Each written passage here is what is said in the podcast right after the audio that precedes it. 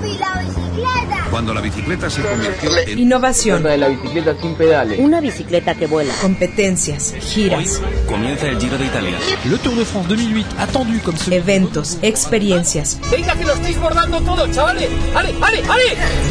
Las bicicletas ni son ni deben ser consideradas vehículos de segunda en las vías. La China Cycle 2013 es el paraíso de este fantástico invento de las dos ruedas. Políticas públicas, freestyle, paseos, novedades, pista, tecnología, noticias, montaña, campeonatos, mecánica, historias. Lance Armstrong, el campeón del cáncer y de siete veces el Tour de France, dice en su libro que la bici gusta tanto a los niños porque es el primer símbolo de independencia y libertad. Todo aquello relacionado con el mundo de las bicis, directamente a tus oídos.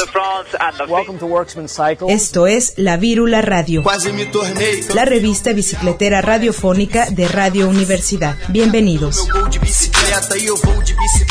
Meu flow de bicicleta. Minha ideia fica aberta e o sentido fica alerta. E da onda com careta quando eu vou de bicicleta. Rapidinho chego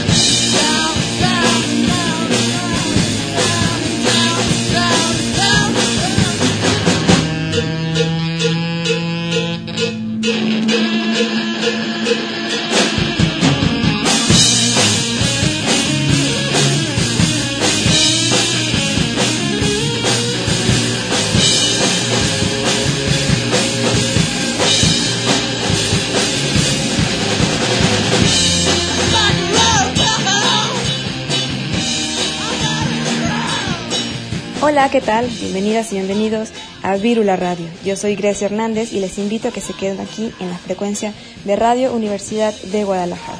Lo que acabamos de escuchar fue Bike Around Town, esto del álbum The Nutcracker Demos por Temple 38. Eso es una banda de Atlanta, Georgia.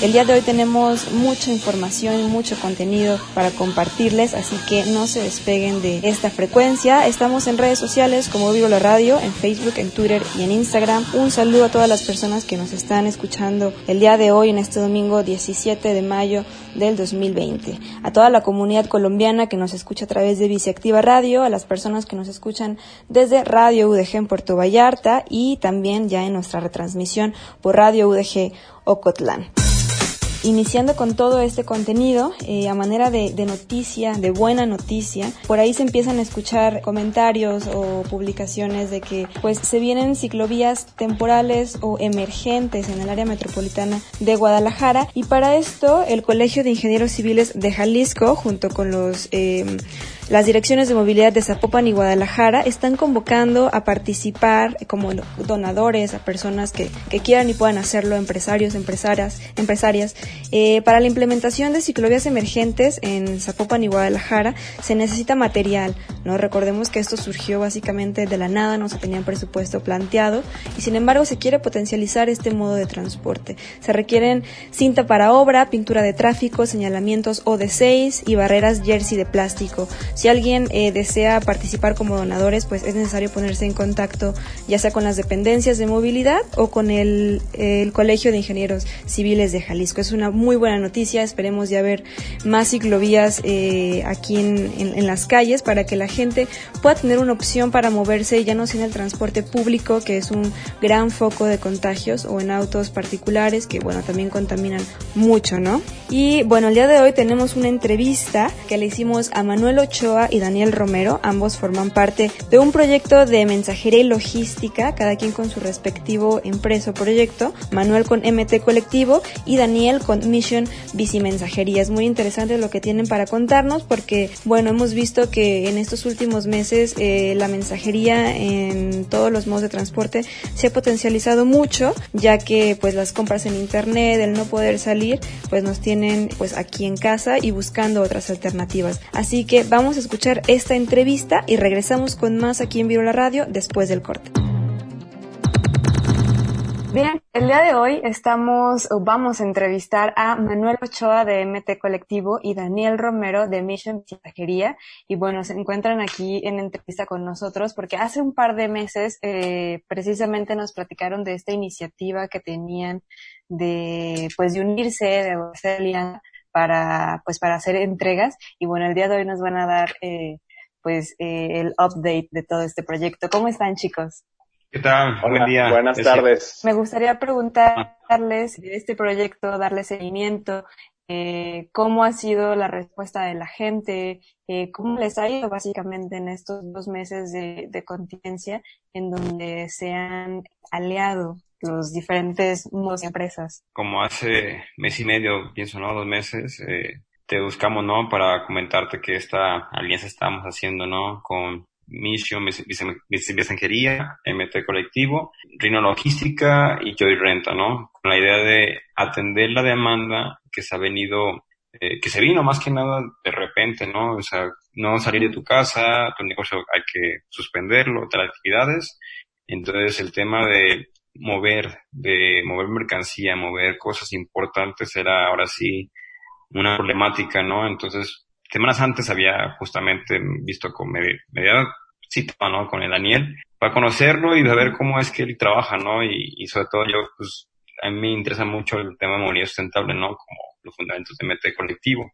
curiosamente es que semana antes de todo esto nos vemos y pasa esto, ¿no? Entonces como que, ok, ya se adelantó lo que esperábamos colaborar, ¿no? Ya tenemos que ahora sí trabajar en, en equipo, en colaboración. Y se me ocurrió esto, ¿no? Esta, esta colaboración porque a fin de cuentas, él es bueno en la bicimensajería, yo soy bueno en un tema de movilidad sustentable con área escolar, en área de colaborar con otras empresas o colectivos y tener contactos, ¿no? Como decía en este caso con Rino Logística, que es una empresa de transporte de carga, y Joy Renta, que es una empresa de transporte enfocada a rentar camionetas de carga y sin carga, eh, de, de chofer, digo, camionetas de carga sin chofer y con chofer. Entonces, fue como, a ver, tengo otra, cuatro contactos o tres contactos, como convergemos y atendemos esta, esta problemática que está viendo, ¿no? Entonces, una propuesta que les hice llegar, porque yo obviamente, pues, MT Colectivo no tiene trabajo en área escolar porque no hay clases, entonces hay que ver qué hacer, ¿no? Y MT Colectivo no solo se enfoca en área escolar, entonces se enfoca en promover soluciones de movilidad urbana sustentable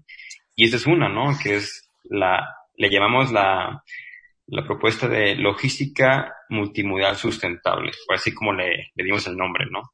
¿Cómo percibieron la respuesta de gente de tener que de tener que adaptarse a las entregas a domicilio y sobre todo ya de tener esta opción de, de elegir lo más conveniente para, para sus necesidades? Ah, yo que pienso que ha sido un tema donde también nosotros hemos ido adaptando la, la necesidad, ¿no? Por la solución más que nada, porque la gente no conocía de, de lo que es la bici mensajería, solo conocía, ah, pues quiero hacer fletes, quiero hacer transporte de carga, quiero hacer una transportación de aquí a Ciudad México, etc., ¿no? Entonces, hay gente que tiene necesidad de transportar 50 kilos, 100 kilos, y es, ahí donde Daniel, o sea, con su propuesta de misión, bici mensajería, atiende, ¿no? Entonces, por ello, la, por ello es también importante la tomarlo en cuenta porque no solo es transporte, o sea, transporte de carga de una tonelada para arriba, ¿no? Sino también hay que tomar en cuenta el transporte sustentable con la bicicleta, ¿no? Que es con la bici cargo.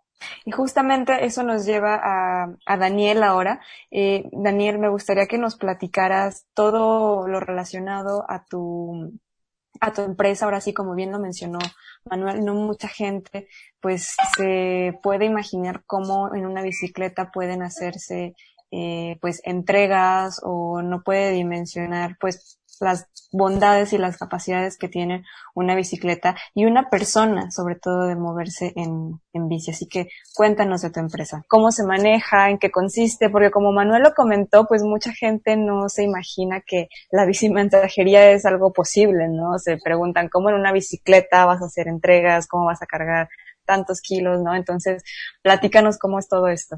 Muchas gracias. Bueno, pues nosotros realmente nos consideramos como soluciones logísticas. Nuestra principal herramienta claramente es la bicicleta, es nuestra apuesta y pues las ventajas, eh, las bondades que tiene la, la bici eh, son nuestro son nuestros son nuestras cartas fuertes.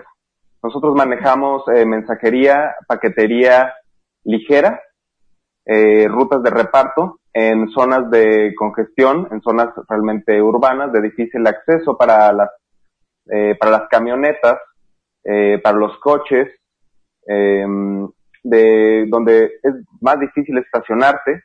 Entonces, justamente es nuestro, esa es nuestra, nuestra propuesta. Entonces, hacerlo en bici. Nosotros llevamos ya prácticamente nueve años ofreciendo este servicio. Eh, desde 2011 fundamos el proyecto Así que esta es nuestra, nuestra carta de presentación. Lo hacemos en bicicleta. Es sustentable de muchas maneras. Cero huella de, de, carbón, cero huella de CO2. Eh, también al momento de optimizar nuestras rutas de reparto, también es ahorro de tiempo. Entonces, siempre la optimización es parte de la sustentabilidad y justamente es donde nos encontramos, donde se intersecta el proyecto eh, con MT colectivo, eh, justamente es ahí la optimización de recursos. Sabemos que lo que ofrecen eh, Rino y Joy son eh, vehículos de más capacidad de carga, entonces justamente esa alianza es la que nos permite eh, tener una capacidad de mucho más rango de distancia y mucha más eh, capacidad de carga.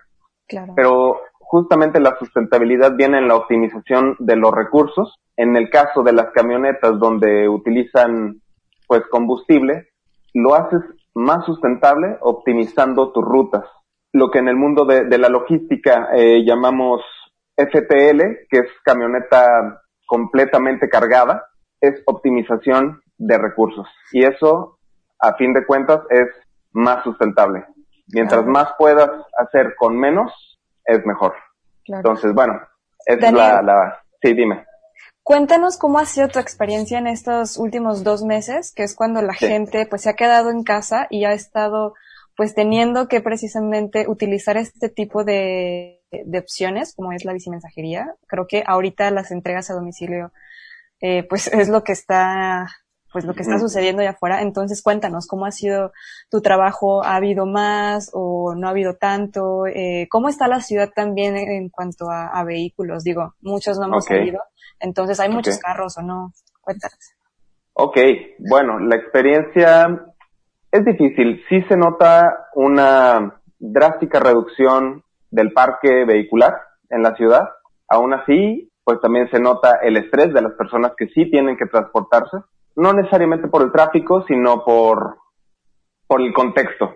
Yo creo que el futuro sí está en las entregas a domicilio y justamente por eso tenemos que ser muy cuidadosos de hacer entregas sustentables. Cada día va a haber más. El, el mundo post-COVID-19 tendrá muchísima venta en línea, muchísimos eh, más productos eh, entregados a la puerta de, de, tu casa. Entonces tenemos que ser muy cuidadosos y ofrecer pues las soluciones más, más eh, limpias, más verdes. Creo que, creo que eso es muy importante recalcarlo. Sí, definitivamente tenemos trabajo. La, en general, las, la mayor parte de las empresas de logística tienen carga bastante fuerte de trabajo. Entonces, algunas están sobrecargadas, de hecho. Este, justamente estuve, fui a hacer algo de, de entregas a una paquetería bastante grande y dicen, bueno, es que nosotros estamos saturados. Toda la gente requiere estar haciendo envíos justamente porque no se están moviendo físicamente. las personas no se están moviendo, pero los productos, pues, no, no, no, no lo podemos parar. Es, es fundamental que sigamos eh, apoyando, pues, al, al producto, al, al comercio y a, a las personas que trabajan de manera local y también que mueven sus productos dentro de dentro de, de, México. Entonces, es, es una es una es un seguimiento de la cadena de, suministros. Claro. Entonces, Daniel, y bueno, viendo todo este panorama que nos acabas de platicar, que cada vez se van a requerir más estos servicios, ¿cómo crees que sería una buena manera o por qué se debería impulsar más el servicio de mensajería o logística en, en bicicleta, ¿no? Porque creo que en otras ciudades de, del mundo es algo como ya bien eh, establecido y súper normal. Entonces, ¿cómo deberíamos hacerla en ciudades mexicanas para, pues, consolidarlo ya? Con bicicletas cargo, con otro tipo de, de modalidades, ¿no? La otra vez vi un video en, en, internet de una bici que estaba transportando un doble remolque. Este, no sé si tú lo compartiste o quién, pero eh, entonces me di cuenta de que sí se puede hacer, por ejemplo, una mudanza en bicicleta, definitivamente. Fíjate que, fíjate que eso es un, es un punto delicado, eh, hasta que, hasta qué punto es conveniente, hasta qué punto son las capacidades de la bici. Yo creo que la mensajería, la logística de pesos medios es mucho más eficiente. Definitivamente, cada día se ven más cargo bikes. Entonces, yo creo, yo apuesto a que vamos a poder eh, hacer mucho más logística eh, dentro de la ciudad eh, con cargo bikes. Aún así, creo que justamente, recalco, hay que ser em, optimizadores, optimizadores de tiempo y recurso. Eso siempre nos va a dar como resultado sustentabilidad. Entonces, definitivamente, cargo bike es una muy, muy buena respuesta para las ciudades y bueno, ¿cómo consolidarlas en las ciudades mexicanas? Es un súper reto. Es un súper reto. Son ciudades con muchas deficiencias de infraestructura y diseño que las hacen extremadamente mm, no solamente peligrosas, sino de difícil conexión entre las zonas eh, de la ciudad, en este caso las zonas metropolitanas, los diferentes municipios de la ciudad, es muy complicado especialmente si llevas, por ejemplo, remolques, que ya son bicicletas con, con capacidades de carga un poquito superiores. Eh, entonces, muy, muy complicado, requiere, eh, a mi punto de ver, principalmente diseño de, de las ciudades que queremos ver en el futuro. Entonces, esa es una parte que el activismo es fundamental, eh, la voluntad política y pues ser tomados en cuenta, no solamente las mensajerías, la logística, que realmente, o sea, sí es, sí es parte de la ciudad, pero sino englobar al, al ciclista, hacerlo parte de, de, la conectividad de la ciudad. Claro. Ahorita nos mencionabas eh, el cargo bike. Digo, aquí todos en la sala sabemos que es un cargo bike, pero si alguien que nos está escuchando no tiene idea de lo que es un cargo bike, explícanos. Ok, ok. Una bicicleta de carga o cargo bike es una, tiene diferentes eh, modalidades, ¿no? Eh, son, es una solución utilitaria. Es una bici que te da este, capacidad de llevar incluso 200, 300 kilos. Aún así, creo que tiene que ver más con el volumen. ¿Qué tanto volumen quiere transportar? ¿Qué tanto vas a eficientar tu ruta con una cargo bike? Entonces, se trata, para mí, para mi gusto, es qué tanto volumen. Entonces, pero en términos generales, la bici con una plancha grande. Entonces hay bicis de carga, hay remolques, hay triciclos, entonces, hay varias opciones. Claro. Bueno, este Daniel, ¿cómo pueden este la gente eh, solicitar tus servicios? Eh, si, por ejemplo, el, el, no sé cómo llamarle, si convenio o trabajo en conjunto que están haciendo, ajá, la alianza. Esta es una alianza, es, una alianza logística. es a través de, eh, por ejemplo, MT Colectivo o se dirigen eh, directamente contigo eh, como también cómo es a través de diferentes empresas, porque he visto en sus redes sociales que eh, pues tienes alianzas con diferentes eh, pues eh, empresas o, o, lugares de aquí de Guadalajara y hacen entregas. Entonces, explícanos si es directamente con esos eh, lugares o se dirigen contigo o cómo funciona esto. En este caso, en este caso lo estamos manejando como una alianza. Eh, realmente el contacto y la derivación del tipo de servicio que requiere el cliente sería por MT colectivo, al menos que estés eh, completamente seguro que el tipo de servicio que vas a requerir es una, es una bicicleta. Pero el canal, por el momento, para esta alianza es MT Colectivo. Desde MT Colectivo se, se decide qué tipo de servicio, eh, qué tipo de servicio logístico eh, requiere el cliente. Entonces, la alianza justamente se trata de ofrecer una gama de, de volumen, peso y distancia donde podamos captar más posibles, eh, le vamos a llamar en este caso clientes, pero lo que realmente, lo que realmente queremos es seguir apoyando eh, al comercio local. Entonces, queremos darle todo el rango, todo el rango de opción para, para que sea el más óptimo, la, la, la, logística más óptima. Manuel, eh, ¿cómo, ¿cómo se ve el futuro de esta alianza que ya bien menciona Daniel iniciaron hace un par, un par de meses. Digo, ya fue el, el, periodo de, de, iniciación. ¿Cómo es que van a continuar con todo este, este trabajo? Que ya vieron que tal vez sí funciona bien, ¿no? Tener, ofrecerle a las personas, eh, como lo como mencionó Daniel, eh, pues estas opciones de transporte, ¿no? Como su mercancía puede ser transportada.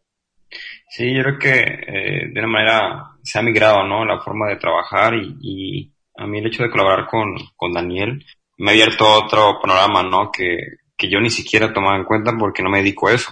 Pero por necesidad de tener trabajo, necesidad de, de lo que estamos viviendo y, de una manera apoyar el comercio justo y local sobre todo es, es esta, esta alianza, ¿no? Y de hecho hemos hablado pues hace poco, unas semanas de invertir, ¿no? O sea, yo como convertí con Daniel para que él crezca, porque yo veo que él tiene mucho trabajo y, y, la verdad, pues soy sustentable, me gusta ser, es congruente con lo que pienso y en un futuro me gustaría, le dije, ¿no? Aquí abiertamente invertir una bike o algo así, porque para que él crezca, yo tengo un capital ahí con él trabajando y diversificarme, ¿no? Como, como una empresa, como una consultora, a fin de cuentas, ¿no? Porque analizo problemas de movilidad en escuelas, movilidad en en las ciudades, en este caso con la movilidad que está pasando por la cuarentena. Entonces es una solución colaborativa, porque yo no soy fuerte en eso, o sea, yo voy a ayudarlo, lo voy a apoyar desde mi difusión, desde, mi, desde lo que yo sé, desde qué manera que él crezca, ¿no? Porque tan así hemos hablado con Osvaldo Armón, de Armomanto, que él hace también cargo bike, me explicó, ¿no? Lo que implica, ¿no? Fabricar una cargo bike aquí en, aquí en México, y lo que es lo, lo que puede ser tan costeable o, o, que vale la pena invertir, ¿no? Entonces estamos viendo esa parte de cómo seguir trabajando eso porque pues también tengo que tener trabajo yo. Y otra cosa que también me gustaría tomar en cuenta, eh, Grecia, que hablando con él y que vemos la ciudad desde un punto de vista diferente a mucha gente, eso que dice él, ¿no? O sea, que la ciudad sigue siendo dividida todavía. Él me ha contado que hay ciclovías que están súper súper este, peligrosas y que hay que meter ahí pues activismo, hay que difundir de que si no hay ciclovías, o sea, una cargo o sea, ahorita que es tiempo de cuarentena, es importante que haya porque él está haciendo un trabajo fundamental para la logística interna en la, en la ciudad, ¿no? Porque él te va a decir esa parte, o sea, es, es algo que él, me ha dicho, me ha contado y digo, oh, o sea, sí lo creo porque él todo el día anda en la, en la bici, más que yo porque no me dedico a eso, pero pero él anda todo, desde las, creo que, que 9 de la mañana, Daniel, hasta las 9 de la noche, o cómo es tu rutina? Así es, sí, tengo una rutina como de, como de 9 a 9, este, incluyendo unos ratitos de oficina, así que sí, soy, soy todavía parte, un miembro operativo de la, de la mensajería, eh, pero bueno, también tengo mis labores de, de supervisión, logísticas y pues bueno, administrativa. Manuel, creo que has, has, tocado un punto clave, como la, la mensajería en general se ha potencializado mucho en estos últimos meses. Ahí es donde entran, por ejemplo, los ejemplos que hay en otros, que ha habido en otras ciudades del mundo, como en las ciclovías eh, emergentes o temporales, en donde, pues ahí se va a priorizar ya eh, la, pues la, la movilidad eh, no motorizada, sobre todo. Sabemos que hay muchos mensajeros en motocicleta aquí en México, eh, pero qué mejor manera de potencializarlo de una manera sustentable, ¿no? Donde los mensajeros digan, ok, me siento más seguro, lo voy a hacer esta vez en, bicicleta, ¿no? Donde se empiecen a, adoptar esas opciones, ¿no? Y bueno, eh, Manuel, eh, cuéntanos eh, a partir de, ahora qué otros em, puntos de crecimiento se ve para esta, esta. Alianza. Uh, igual también te puede decir algo, Daniel, ¿no? De esa parte de, de, que hemos analizado a dónde tirarle, ¿no? Obviamente, eh, yo le he pasado a Daniel, de gente que, pues, proveedores de GPS, proveedores de, de una forma de logística donde él también crezca, ¿no? Como una empresa pequeña, porque yo veo necesidades que, que él no había visto antes y yo las veo, digo, ah, sabes que métela aquí, aquí, aquí, aquí. Entonces, de una manera estamos creciendo los dos y yo quiero apoyarlo porque, pues, me ha dado a entender muchas cosas que, sinceramente, eh, una amistad que tenemos pocos meses ha crecido muy rápido. Entonces, eh, sé que va a ser una aliada, una alianza muy, muy interesante, importante, y sobre todo de qué manera crecer, porque intentamos trabajar, necesitamos de una manera movernos, eh, y ahorita es el momento, pensamos, esa parte. Y yo quiero ahorita pasar la, la estafeta a Daniel para que te comente lo que él ha visto de cómo MT Colectivo lo, de una manera lo ha apoyado y, cómo se ha sentido él desde, de ser el vicemensajero, porque una cosa es MT lo que hace, pero ahora migra esto por necesidad y lo apoya. Gracias, Manuel. bueno, yo creo que tenemos que trabajar en conjunto el comercio local, la ciudad, eh, hacia adelante. No podemos quedarnos en stand-by y, y digo, digo esto es quedarnos en casa, pero no quedarnos inactivos. O sea, sí tenemos que darle, darle vueltas, qué vamos a hacer con nuestra economía, qué tipos de modelos, qué, qué tipo de modelos vamos a utilizar también en nuestras empresas. Eh, vamos a seguir eh, trabajando de manera, de manera piramidal.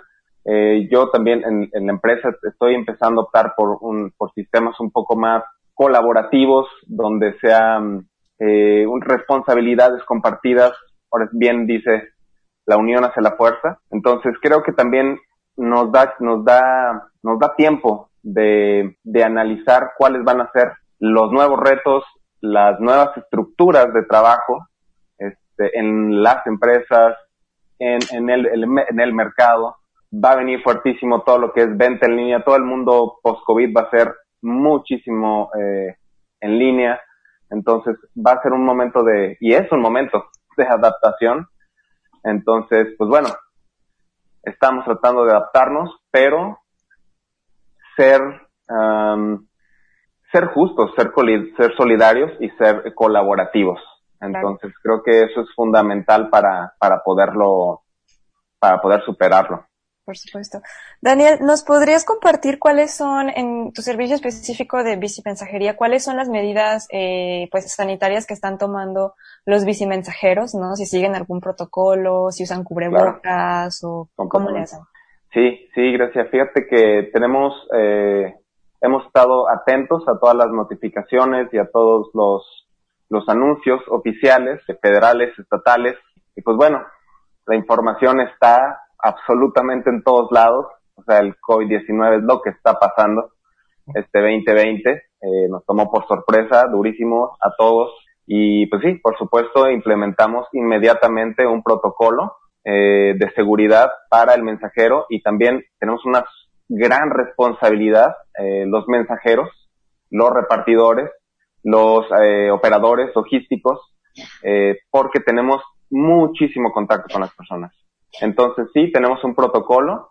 Siempre eh, utilizamos el cubrebocas para, para hacer cualquier interacción. usamos siempre, sanitizamos nuestros equipos y nuestros dispositivos móviles, nuestras plumas, nuestras herramientas, nuestras bicicletas, los puños de las bicicletas. Y bueno, utilizamos gel antibacterial antes y después de cada interacción con cada cliente específicamente y sin excepción.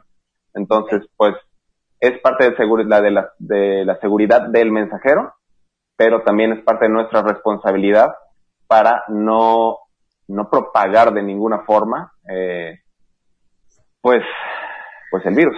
Entonces, somos, somos muy cuidadosos en ese aspecto. Y pues bueno, siempre, siempre va, que llegue uno de nuestros mensajeros, vas a ver, eh, lo vas a ver siguiendo el protocolo, el protocolo COVID. Y desde tu perspectiva, ¿tú crees que la bicimensajería o la mensajería en general cambió el, cambió a nivel mundial? ¿O sigue siendo igual? Sí, no, completamente, completamente. La verdad es que lo voy a poner así. Ahorita, eh, la, la logística es un buen lugar para estar. O sea, es, va, va a ser, va a ser eh, un pivote para, para, para mantener una, una estabilidad económica. Entonces, sí, definitivamente las empresas logísticas tienen trabajo. Entonces, pues bien por eso. O sea, sí, sí, la verdad es que no nos gusta. Ah, hemos, hemos notado el cambio con algunos de nuestros clientes que, que, que apreciamos y que, y que pues queremos, que han sido nuestros clientes muchos años. Y pues ellos han estado súper bajos pero también ha habido otras oportunidades. Entonces, esta pandemia, en cierta forma, es una oportunidad y una, y una época de reflexión. ¿Qué vamos a hacer con nuestra eh, logística futuro? Entonces, sí, definitivamente ser una empresa logística ahorita es un, es un buen lugar. Claro.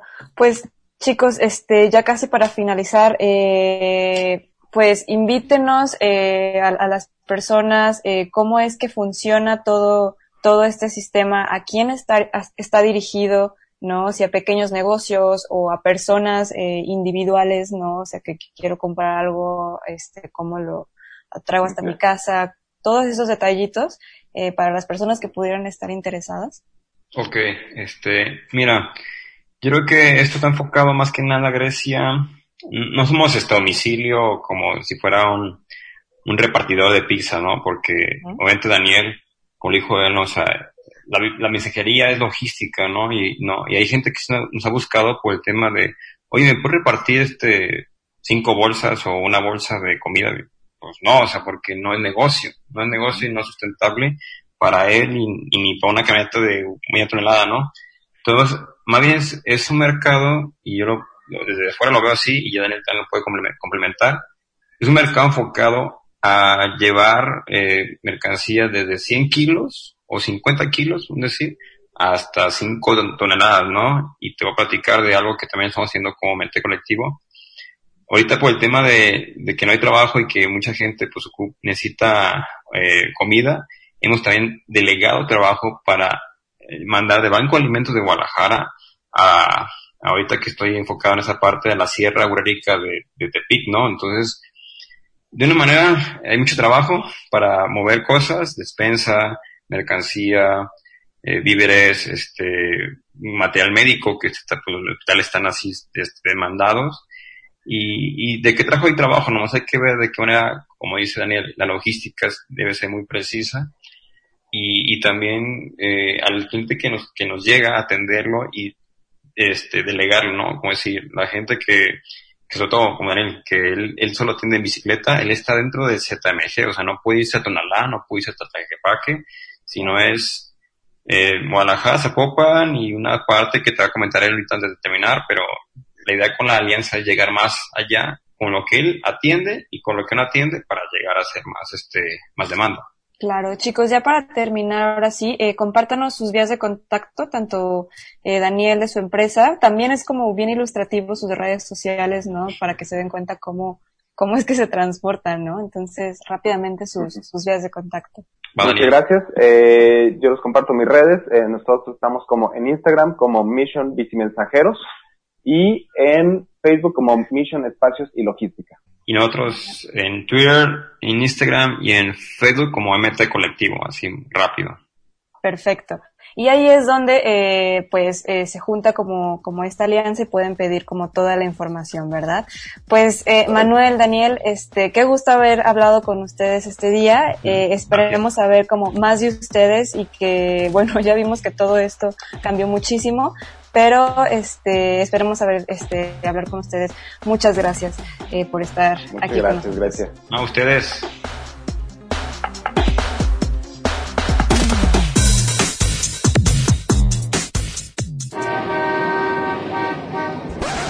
No te detengas, seguimos al aire en la Virula Radio.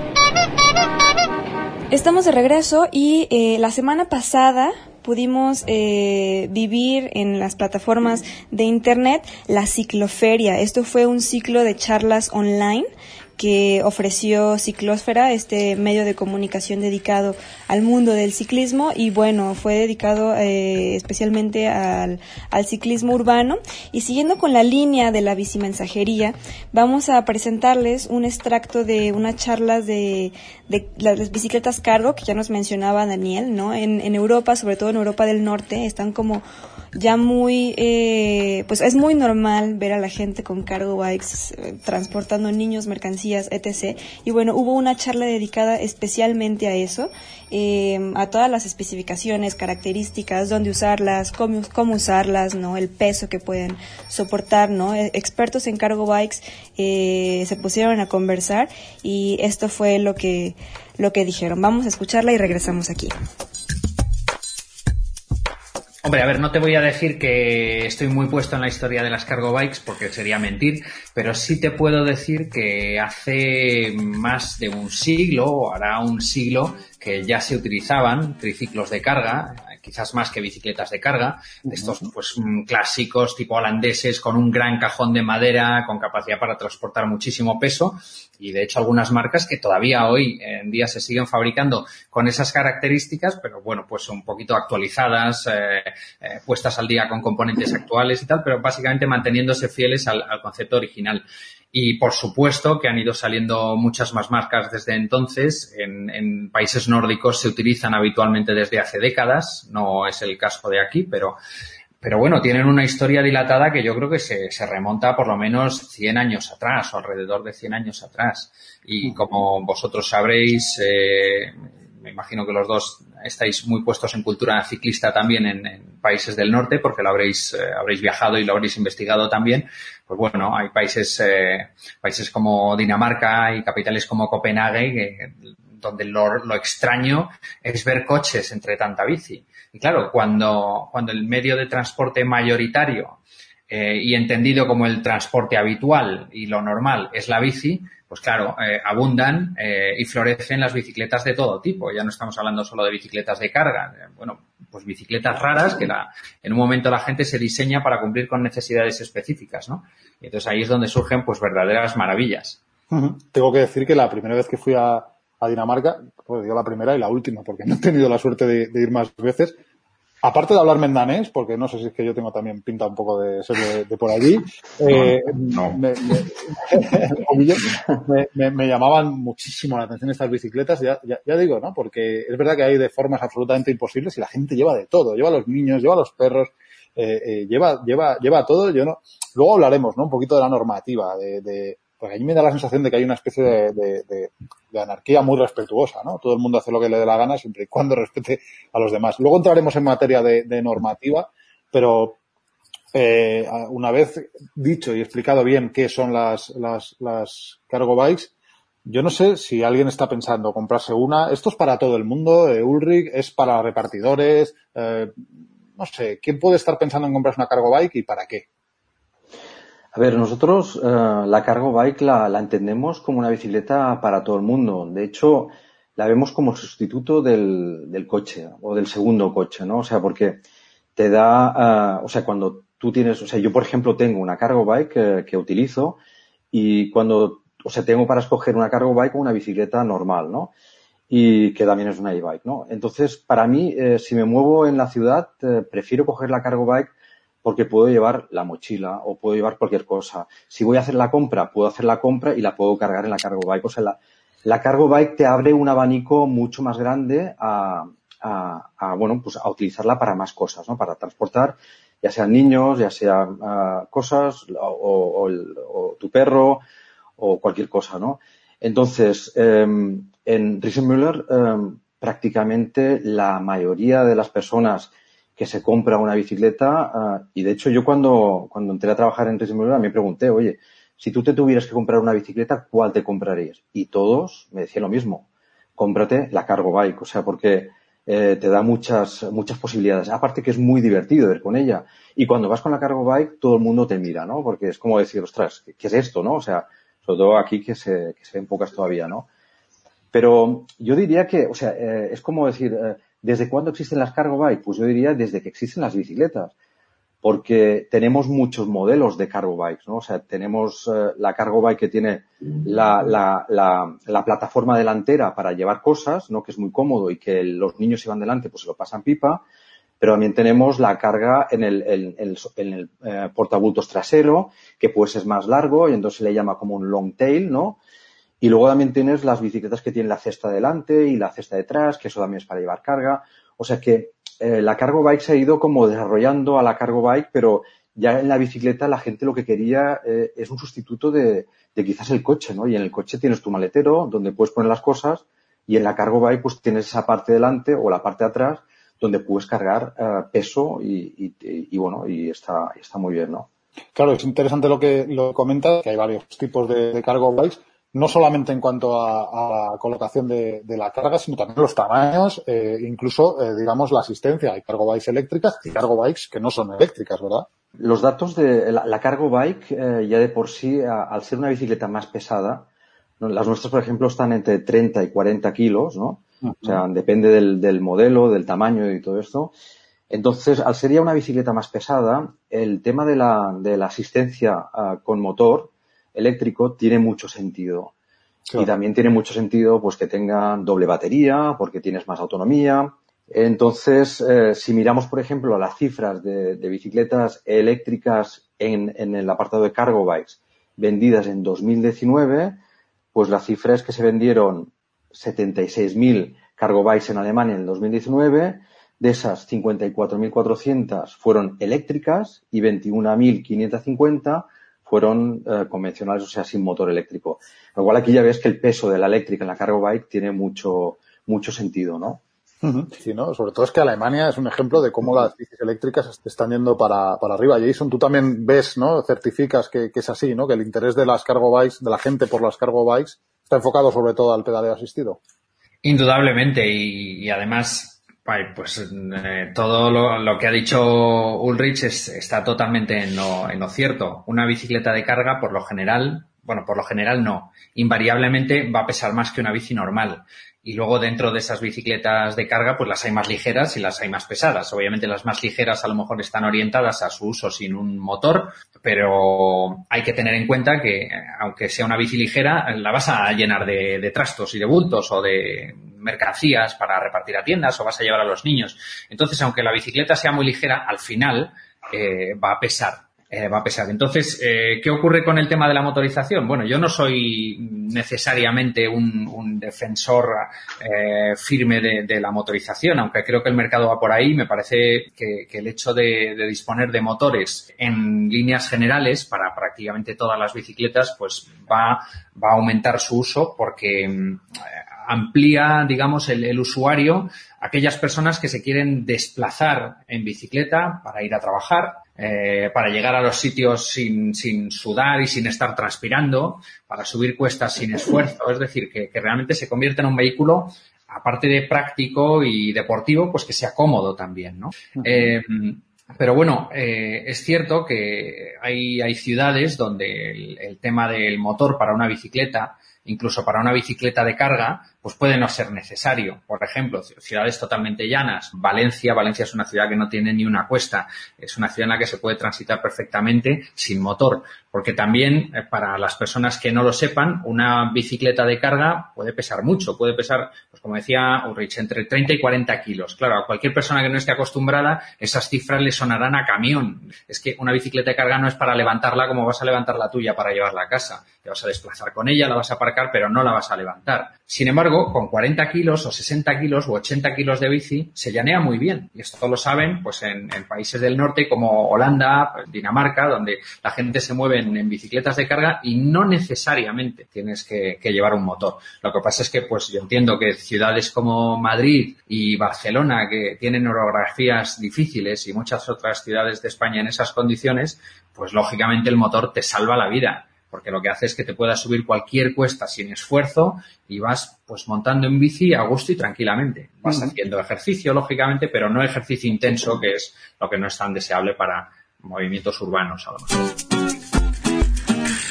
Tenemos más información sobre estas cargo bikes. Ya pudimos apreciar que sí hay tema para platicar sobre estas, este tipo de bicicletas. Mucha gente podría pensar cómo hacer un foro de puras cargo bikes. Sí se puede.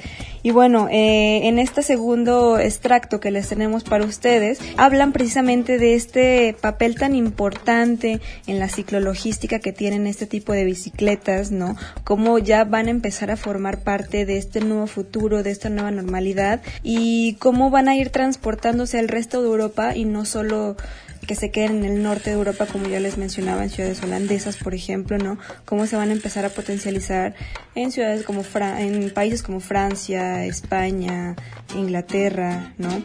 Entonces vamos a escuchar este pequeño extracto y regresamos aquí con más en Viola Radio. Este escenario que se abre ahora, después de, de este COVID-19 tan terrible, tan dramático que estamos sufriendo. Si algo bueno, entre comillas, podemos sacar es que yo creo que, va a abrir una nueva ventana de oportunidad para muchas cosas, esperamos, o esperamos que mejoremos como sociedad, porque tenemos mucho que mejorar, pero también en materia de movilidad. Y yo creo que en, este sentido las bicicletas de carga están llamadas a, jugar un papel protagonista ¿eh? en, la ciclologística. Es verdad que tenemos una charla dedicada específicamente a ciclologística, os invito a, a ella el jueves a las seis de la tarde, con Dani Ruiz de Chita y, Jorge Nieva de Urban Ciclo, pero sí me gustaría conocer vuestra opinión sobre, sobre, bueno, sobre el momento que se viene, que ha empezado ya, con este pequeño eh, desconfinamiento poco a poco, esta desescalada, pero ¿qué papel creéis que van a jugar las bicis de carga, eh, Ulrich, a partir de ahora y sobre todo cuando entremos en esa nueva normalidad que, viene? Nosotros eh, en principio estamos convencidos de que la bicicleta de carga, igual que en el norte de Europa ya está muy establecida. En el, en el resto de Europa eh, también habrá más demanda de, de este tipo de, de, vehículo, ¿no? Porque ya estamos viendo también que las cifras de, un año a otro eh, en Europa eh, van creciendo, ¿no? O sea, de hecho, hubo un año donde se vendieron más bicicletas de carga que no coches eléctricos, ¿no? Lo que pasa es que, claro, luego entraron las subvenciones para el coche eléctrico y entonces en ese año que entraron esas subvenciones, pues se vendieron más coches eléctricos que carga, ¿no? A ver, nosotros como, como fabricante em, apostamos mucho por la bicicleta de carga porque lo vemos como un instrumento de movilidad muy importante y que la, que la gente que la prueba realmente queda muy convencido. Y de alguna forma también lo que estamos haciendo es intentando facilitar, em, bueno, pues que eh, los pequeños comercios que puedan estar interesados en, en, una bicicleta de carga, pues que la puedan tener durante tres meses para probarla y después de esos tres meses, si les ha convencido, que la compren. O sea, damos facilidades, ¿no? Con lo cual, esto también es un empujón para que en, en el sector del, del, comercio, donde la bicicleta de carga tiene mucho sentido, eh, en, las ciudades o, los alrededores, pues se, utiliza la bicicleta de carga, ¿no? Y, y por otro lado, pues, eh, bueno, yo, yo creo que eh, la bicicleta de carga, eh, si la gente eh, la ve como una alternativa buena al, al segundo coche, ¿no? Y, y, se decide, pues, llevar a los niños con la bicicleta y todo esto, aunque no tengamos la infraestructura, pero yo creo que cuanto más vehículo en bicicleta o similar a la bicicleta se mueve por la ciudad, más se va a ir adaptando también la, la infraestructura que tenemos en, en, en, cada país, ¿no? Entonces yo creo que eh, la situación que tenemos actualmente ahora nos ha abierto a muchos los ojos de que realmente eh, la bicicleta es, es, un, de, es un transporte seguro, eh, saludable y, y, sostenible y entonces, eh, bueno, mucha gente ya está, se ha pasado a la bicicleta, gente que se lo estaba pensando, se ha pasado a la bicicleta y evidentemente en ese entorno de, la bicicleta, bicicleta eléctrica o bicicleta de carga, pues la bicicleta de carga evidentemente también va a tener un, un espacio importante.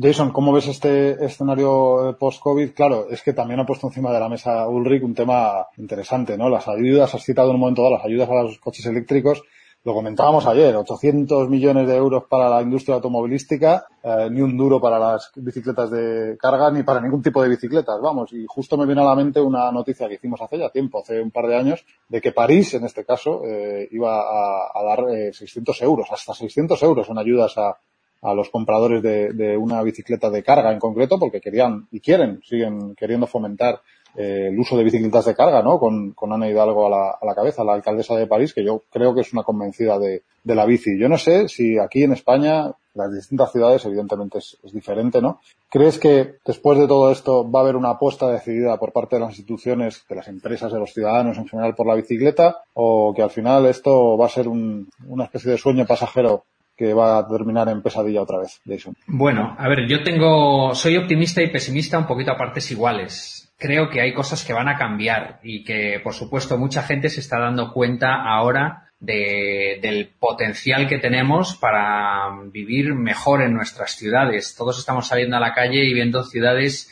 mucho más amables. Es, verdad que pues estamos restringidos de muchas maneras, pero quien sale a la calle y se mueve en bicicleta, me imagino que muchas de esas personas que están saliendo a la calle serán usuarios pues no tan frecuentes que ahora mismo se atreven a montar en bicicleta por la calle cuando en condiciones normales no lo hacen, ¿no? Por la densidad del tráfico, por por la minoría de ciclistas, etcétera. Entonces yo creo que van a cambiar cosas, creo que vamos a, dar algunos pasos adelante en, en, la dirección de favorecer la bicicleta, pero yo no estoy percibiendo que las administraciones públicas eh, en España en general, puede haber algunas regionales o locales que sí estén, estén moviéndose un poquito más, pero en general no, no percibo que se esté mm, favoreciendo a la bici como se debería de hacer eh, en una situación en la que los contagios entre personas conllevan un riesgo peligrosísimo, no se ha esperado hasta pasado mes y medio del inicio de la pandemia para empezar a plantear que la gente pudiera moverse en bicicleta. Y antes de eso solamente eran los mensajeros en bici los que tenían eh, una eh, libre, una libertad de movimientos prácticamente total por la ciudad, ¿vale?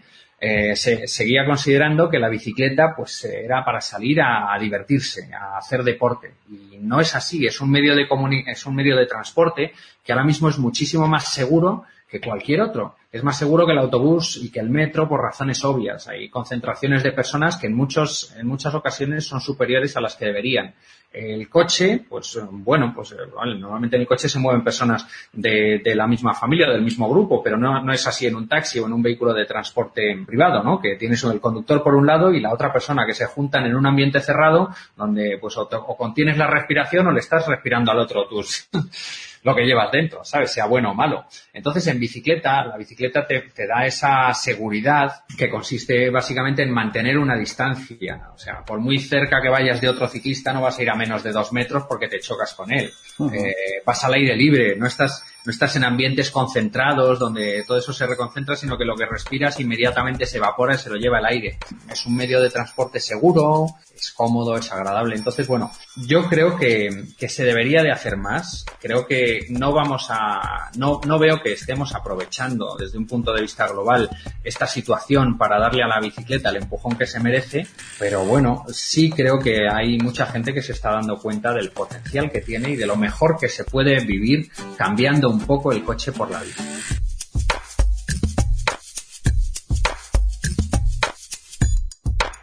La Vírula Radio. Y como bien les dije al principio, este fue un programa donde les tuvimos mucho contenido. Afortunadamente, este, este tema de la bicicleta cada vez empieza a potencializar más. Creo que nunca nos vamos a, a quedar sin tener algo para, para conversar, ¿no? Eh, aunque estemos encerrados en nuestras casas, aunque estemos en cuarentena, la bicicleta sigue, la bicicleta sigue ahí, ¿no? Y siempre va a estar. Eh, agradecemos mucho a todas las personas que nos escucharon el día de hoy aquí en la frecuencia de radio UDG, a los que nos escucharon en Vallarta, en Ocotlán, en Biciactiva, ¿no? En el control técnico y producción estuvo Sebastián Cecillón. Muchas gracias por todo, por todo el apoyo. Yo soy Grecia Hernández y nos escuchamos la próxima semana aquí en Virula Radio. Y recuerden siempre casco, guantes y luces, precaución y seguridad. Pedalea con frecuencia.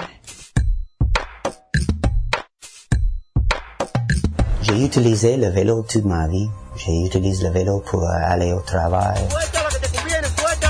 Seguiremos pedaleando esta revista bicicletera con más información en nuestra siguiente emisión.